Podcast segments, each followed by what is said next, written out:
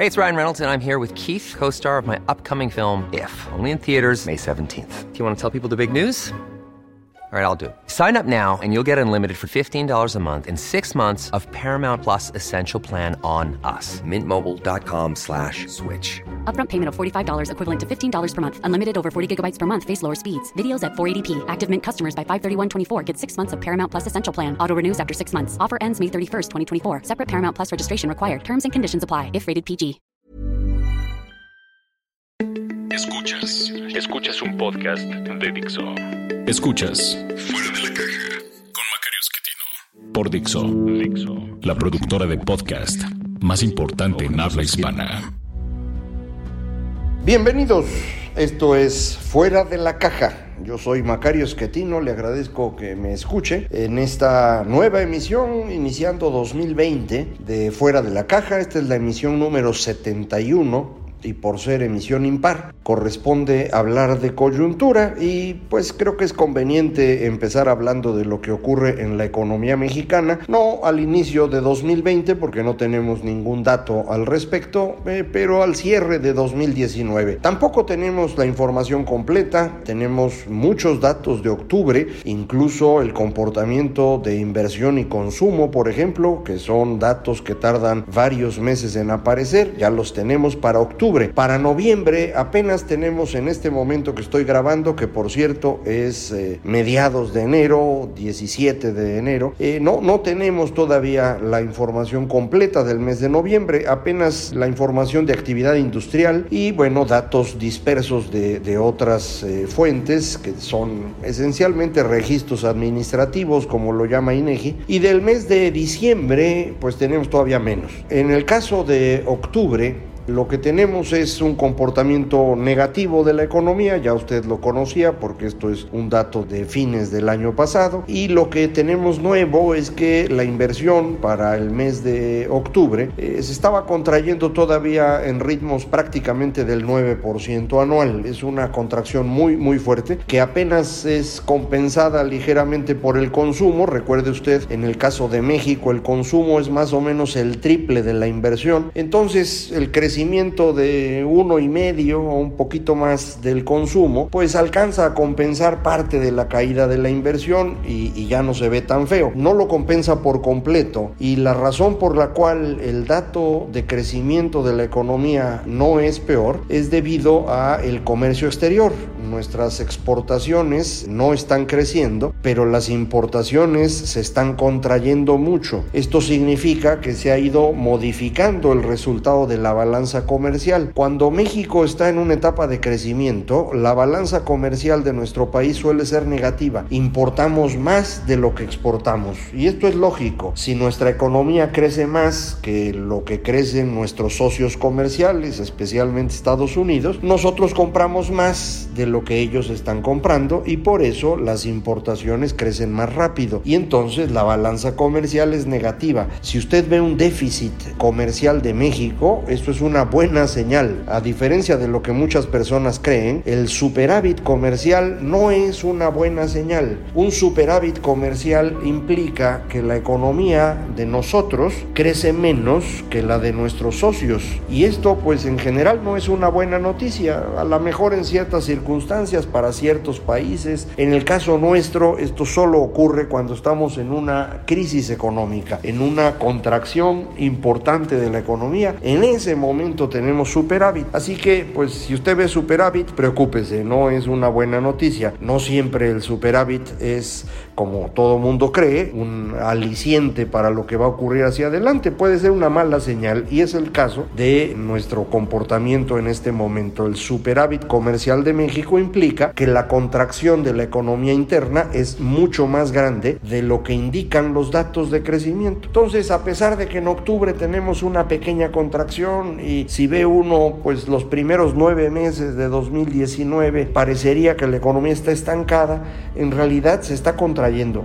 2, 3%. Y el comercio exterior, la balanza comercial, es la que compensa esta diferencia. En el mes de noviembre, el comportamiento de las manufacturas fue más eh, malo de lo que habíamos visto en ocasiones anteriores, pero minería, que es esencialmente producción de petróleo, eh, por primera vez en, mucho tiempo salió positivo. Dejó de caer la producción petrolera y esto pues ayuda bastante a que el dato de la industria en su conjunto no sea más grave. También tuvimos una mejoría parcial en materia de construcción, en lugar de las contracciones de 5 o 6% que habíamos visto en meses anteriores, no más fue de 3. Entonces, bueno, pues a la hora de sumar todo esto, eh, la industria en su conjunto tiene una contracción de apenas 1 y cachito por ciento, nada del otro mundo. Y nos falta saber qué pasa con los servicios, pero esto lo sabremos en la semana en que usted estará escuchando este podcast y lo platicamos dentro de 15 días con mucho gusto eh, para ver qué, qué, pasó en materia de servicios. En principio yo esperaría que, que no fuera muy malo el dato de servicios porque tuvimos un buen mes para las tiendas de autoservicio y departamentales, eh, en parte probablemente asociado al buen fin, que en 2019 parece haber sido un poquito mejor que en 2018 y bueno, vamos a ver cómo, cómo cierra. Hay otros datos de servicios que no tenemos información eh, preliminar, oportuna, que nos ayudaría a entender qué está pasando. Por ejemplo, el comportamiento de servicios financieros, servicios inmobiliarios, que son muy relevantes, comunicaciones y transportes y finalmente comercio al mayoreo. Comercio al mayoreo ha estado cayendo mucho, a ver en noviembre qué pasó. Comunicaciones y transportes se había estado recuperando recientemente de un bache que tuvo a mediados de año y el caso de servicios financieros e inmobiliarios es para mí el más importante porque tradicionalmente había mostrado crecimientos muy importantes, empezó a tener dificultades durante 2019 y ya el último dato que tenemos que es el de octubre ya fue negativo. A ver qué, qué nos dice noviembre para saber cuál es la trayectoria esperable, pero digamos en resumen al al, mes de noviembre seguimos en una economía con sus dificultades, que en diciembre no debe haber sido mejor, sino un poquito peor. Para el mes de diciembre, otra vez tenemos los datos de ventas de autoservicio y departamentales que no tuvieron un mal mes, pero también tenemos los datos de producción automotriz, exportaciones, eh, ventas y, en materia de vehículos el dato sí está feo. E, es ya eh, tercero o cuarto mes donde tenemos caídas de dos dígitos en, la producción de automóviles y esto se va a reflejar en manufacturas en diciembre que no van a tener un buen comportamiento. Justamente el día de hoy salió el dato de eh, crecimiento de la industria manufacturera en Estados Unidos y es una contracción de menos 1.3%. Yo esperaría que tuviéramos en México mm, tal vez un punto más de contracción, es decir, menos 2 3, 2,5% de contracción durante diciembre en manufacturas. Si la construcción sigue este comportamiento que mostró noviembre o si la producción de petróleo no cayó, entonces estos dos pueden ayudar a compensar un poco y la industria estaría otra vez en menos uno y fracción. ¿Por qué es importante esto? Porque de lo que ocurre en el cuarto trimestre, es decir, octubre, noviembre y diciembre, depende el eh, crecimiento de la economía mexicana durante 2019. Le decía yo, los primeros nueve meses dieron como resultado un crecimiento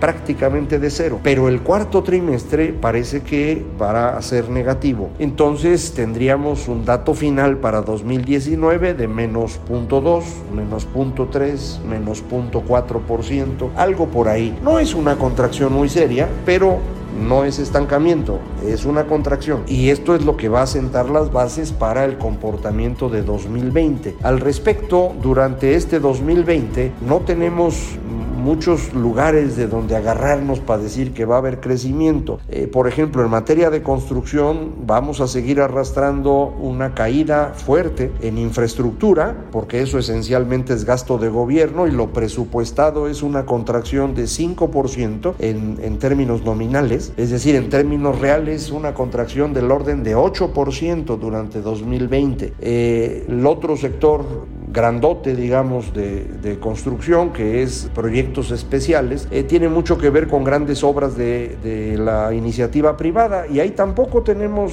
confianza en que haya mucho. Eh, el Plan Nacional de Infraestructura que se presentó en noviembre no parece avanzar. Eh, la parte de energía, que era lo más atractivo, no se presentó, se pospuso, nos la iban a presentar en enero, la pospusieron para febrero y durante las primeras mañaneras de este 2020 el presidente presidente dijo que no, que no va a haber contratos para energías, específicamente en materia de petróleo. Entonces, bueno, pues no hay de dónde esperar un gran crecimiento en este rubro. La edificación, es decir, producción de vivienda, es lo que podría cambiar las cosas, pero eh, yo no sé usted, pero yo no le veo mucho impulso a este asunto. De manera que si, si las manufacturas van a continuar en el ciclo negativo que hemos estado platicando y la construcción no tiene de dónde crecer mucho, entonces todo queda en manos de la producción de petróleo. Me refiero a la parte industrial. Y ahí es donde eh, estamos en una circunstancia muy extraña. Hacía tiempo que México no dependía del petróleo y ahora hemos vuelto a hacerlo y en buena medida por decisiones del gobierno, es decir, por política pública. El gobierno cree que Pemex debe ser el eje alrededor del cual se mueva todo, porque el petróleo es la fuente del desarrollo del país a, mediano plazo. Esto es una idea absurda en 2020, pero pues es la idea que tienen eh, y me parece que están poniendo demasiado peso en el comportamiento del petróleo. Si Pemex no es capaz de lograr las metas que anunció, no solo el crecimiento económico se va a quedar corto, sino también la recaudación fiscal. Recuerde usted que el gobierno tiene una cantidad importante de ingresos por cuestión petrolera y tiene una parte más grande todavía que depende de impuestos. Si la parte petrolera no funciona, entonces los ingresos del gobierno se van a quedar cortos. El resto, los impuestos, dependen del crecimiento de la economía. La estimación que hizo el gobierno es que creceríamos 2% en 2020. El promedio de estimaciones de los expertos está en 1% para 2020 y mi particular interpretación es que el crecimiento máximo posible para 2020 es 0.8%. Eh, me inclino más a pensar que estaríamos cercanos a cero nuevamente durante este año. Y esto eh, implicará que el gobierno no tendrá recursos ya tiene los gastos comprometidos, no le van a alcanzar los ingresos y va a ocurrir lo mismo que en 2019, tendrán que echar mano de los ahorros que tienen por ahí. Ya en 2019 eh, se comieron prácticamente todo lo que tenían, incluyendo eh, el seguro de gastos catastróficos del Seguro Popular y por eso lo cancelaron. Esto es una tragedia de la que no voy a, en la que no voy a profundizar ahorita, pero fue literalmente un robo a quienes están asegurados en ese sistema que desaparecieron eh, sin dar opción. Y adicionalmente el eh, fideicomiso de estabilidad de los ingresos presupuestarios, un ahorro que el gobierno mexicano había construido durante los últimos 10 años, que tenía 300 mil millones de pesos, la mitad ya se lo comieron en 2019 para equilibrar la falta de ingresos y creo que la otra mitad se la van a comer en los primeros meses de 2020. Mi estimación si, si, los datos de petróleo son como, como yo creo, que es prácticamente iguales o incluso un poco más bajos que lo que vimos durante estos eh, últimos meses de 2019, entonces para marzo ya no les alcanza el dinero y van a tener que hacer uso de este fideicomiso, lo cual implica que más o menos para junio ya no tendrán eh, de dónde sacar dinero y el gobierno tendrá que contraer el gasto de manera muy importante o bien tendrán que pedir prestado. En cualquier caso, entre marzo y junio vamos a llegar al momento, me parece, determinante de la política económica de este sexenio, eh, que tendrá que ver con la pérdida del grado de inversión en Pemex y el riesgo de que ocurra algo similar con el soberano, es decir, con el país entero. De esto dependerá mucho lo que ocurra después. Eh, si se pierde el grado de inversión, hay una cantidad importante de recursos que deben moverse fuera de México porque legalmente están obligados a invertir solo en países o empresas que tienen grado de inversión. Si no lo tenemos, bueno, pues se tendrán que ir. Este movimiento de dinero tendrá un impacto sobre el valor del dólar, es decir, tendremos una depreciación y ahí es en donde eh, será muy importante el fenómeno del presidente López Obrador y sus dificultades para administrar sus emociones. Se va a enojar pues, y cuando se enoja luego no decide bien. Esto ya ha pasado muchas veces en la historia con él, no, no siendo presidente, pero dudo que la presidencia lo haya corregido de esto. De manera que me parece que alrededor del verano eh, vamos a tener esta tensión muy fuerte del presidente intentando resolver problemas en los que él mismo se metió sin tener herramientas para ello. Y, esto pues puede llevar a una radicalización eh, tanto del grupo que lo acompaña como de las mismas políticas públicas. Y esto es importante porque ahí puede perder muchísima popularidad. Hay, hay, hay muchas personas que, dicen que, no entienden por qué es tan popular el presidente si la economía está estancada y la inversión se hunde y ha hecho muchas tonterías. Pues sí, pero para una gran cantidad de mexicanos, 2019 no fue un mal año. Es decir, a pesar de que la economía no creciera y de que la inversión se cayó, el ingreso de los mexicanos, en particular de los mexicanos con salarios más bajos, no, no sufrió si usted calcula las personas que en México tienen ingresos inferiores a tres salarios mínimos, esto es prácticamente el 70% de la población. Y este 70% sí vio incrementar sus salarios. Eh, en el sector formal, es decir, los asegurados al IMSS, el incremento salarial real fue superior al 2%. Usted dirá que no es mucho, pues sí, pero hacía tiempo que no veían un aumento tan grande. Eh, no se generaron muchos empleos, al contrario, pues sí, pero quienes sí tenían empleo vieron este pequeño incremento y pueden comprar más cosas. Y quienes están en la economía informal, pues algunos reciben eh, eh, los eh, becas de Benito Juárez, otros las de jóvenes construyendo el futuro, unos más tienen a sus viejitos cobrando la pensión. Todos estos programas tienen muchos problemas de aplicación, pero pues los que hayan recibido dinero sin duda están mejor. Y si le suma usted a esto que las remesas crecieron durante 2019 en 7, 7,5%, bueno, pues eh, el 70% con menos ingresos de México no sintió la caída de la inversión, no sintió el estancamiento económico y sí está mejor. Y entonces, pues le da más tiempo al señor López Obrador para cumplir sus ofertas, le cree eh, y por lo tanto pues el señor sigue siendo popular. Eh, esto es exactamente lo que se llama populismo económico. Está teniendo un ingreso mayor en los grupos de menos ingresos, perdón por la redundancia, pero que no es sostenible, ya no digamos en el largo plazo, probablemente ni siquiera en 2020, pero de momento sirve. Para López Obrador sería importantísimo que esto aguantara hasta la elección del 21 y me imagino que hará hasta lo imposible para que esto ocurra, pero eh, no creo que llegue mucho más allá de eso. Mm, me parece incluso que será difícil que, lleguemos al otoño de 2020, eh, a agosto, septiembre, en eh, condiciones de popularidad como las que se han visto recientemente. Entonces ahí es donde, insisto, va a haber una presión relevante sobre el presidente y él bajo presión no, no funciona muy bien. Es la razón por la cual perdió la elección de 2006, es la razón por la cual en 2012 no logró nunca competir seriamente y en el gobierno creo que esto lo va a llevar a tomar decisiones todavía peores que las que ha tomado hasta hoy.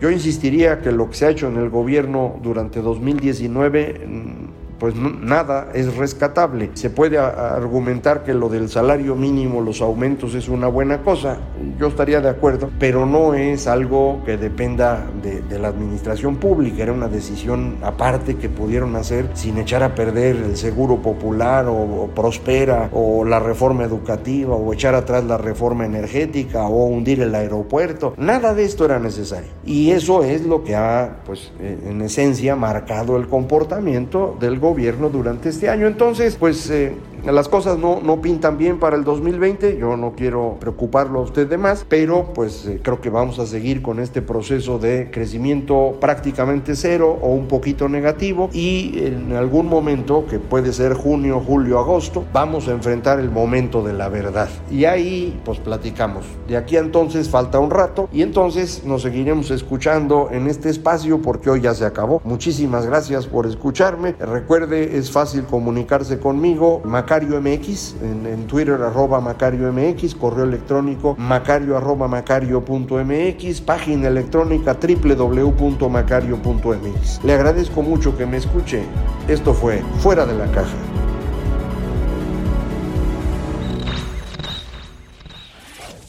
La producción de este podcast corrió a cargo de Pedro Aguirre. Coordinación, Verónica Hernández.